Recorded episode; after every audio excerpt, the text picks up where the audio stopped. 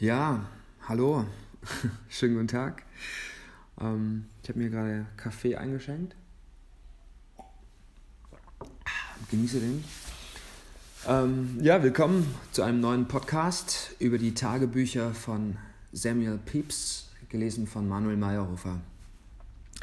Ihr werdet euch bestimmt fragen, Literatur aus dem 17. Jahrhundert, ähm, was soll das überhaupt? Das ist doch ziemlich langweilig und vor allem, was soll uns das heute sagen? Das ist eine Sprache, die wir nicht mehr kennen. Szenerien, die es heute wohl nicht mehr so gibt und eine völlig andere Lebensweise und äh, Psychologie der Menschen. Falsch. Denn Samuel Pepys ist der bis dato erste Mann, von dem es Tagebücher gibt. Also er ist der erste Privatmann, der jetzt nicht in der Öffentlichkeit steht und Tagebuch geführt hat. Ähm, wir werden einsteigen. Da ist Samuel Pepys 26 Jahre alt und er beginnt am Neujahrstag 1660 Tagebuch zu führen. Und das Schöne daran ist, ähm, er tut das in verschiedenen Sprachen und Geheimschriften, damit seine Frau die Tagebücher nicht lesen kann.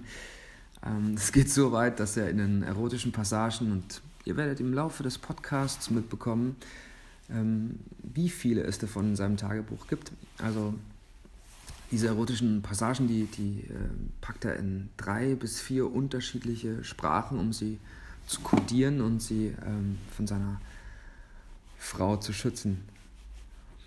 Ja, ähm, Samuel Pepys, der, das Schöne ist, dass der durch alle Schichten seiner Gesellschaft geht. Äh, wir werden einen Mann erleben in der Blüte seiner Jahre, voller Lebens- und Liebeslust vor allem, ähm, der Anteil nimmt am politischen Geschehen seiner Zeit und selber auch wichtige Ämter bekleidet. Mit ihm werden wir Zeuge etwa der Krönung Karls II., der Pestepidemie von 1665 oder ganz wichtig der große Brand von London im Jahr 1666, wo er der wichtigste Zeitzeuge ist. Ähm, das Schöne ist, er beobachtet die politischen Geschehnisse, aber auch die kleinen, privaten. Und wir werden auf wunderbare Eintragungen stoßen, wie etwa eins habe ich mir herausgeschrieben stieg abends in meine Kutsche, nahm meine Geliebte auf den Schoß, spielte mit ihren Brüsten und sang.